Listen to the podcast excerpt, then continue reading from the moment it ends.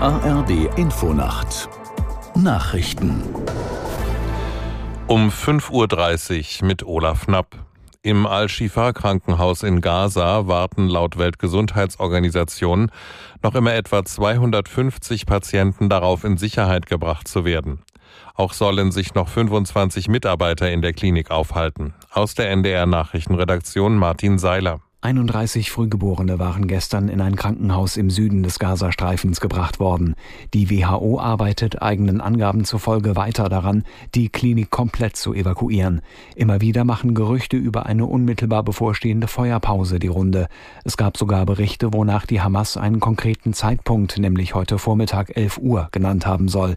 Offizielle Bestätigungen blieben jedoch aus. Unter dem Al-Shifa-Krankenhaus hat das israelische Militär nach eigener Darstellung einen 55 Meter langen Tunnel entdeckt, der zu einer Kommandozentrale der Hamas führen soll. Der Rechtspopulist Javier Milei hat die Präsidentschaftswahl in Argentinien gewonnen.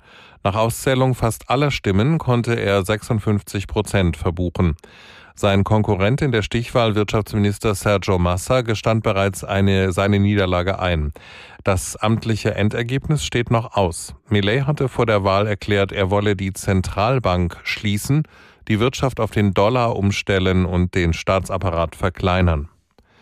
Die Bundesregierung lädt heute und morgen zum Digitalgipfel nach Jena ein.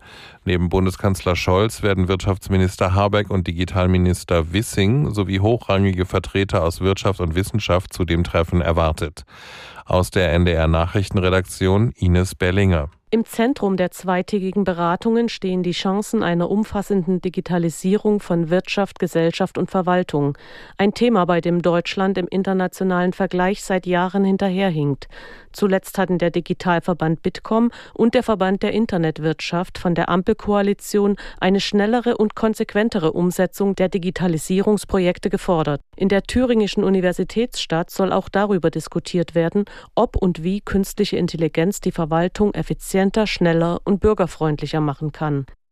Immer mehr Kinder müssen einem Bericht der Hilfsorganisation Save the Children zufolge schon ab Geburt Hunger leiden. Die Zahl habe sich innerhalb von zehn Jahren mehr um ein Fünftel erhöht, hieß es. Vor allem in den vergangenen vier Jahren sei sie deutlich gestiegen. Mehr als 17 Millionen Kinder würden in diesem Jahr in eine Situation hineingeboren, in der sie oder ihre stillenden Mütter nicht genug zu essen hätten. Das Wetter in Deutschland. Am Tage viele Wolken, zeitweise Regen, dazwischen auch mal trockene und freundliche Abschnitte, Temperaturen um 10 Grad, im Bergland etwas kühler. Am Dienstag Schauerwetter bei 3 bis 10 Grad, am Mittwoch ebenfalls vor allem noch Regen, zum Teil auch Schnee, gebietsweise sonnig, bei Temperaturen von nur noch 1 bis 6 Grad. Das waren die Nachrichten.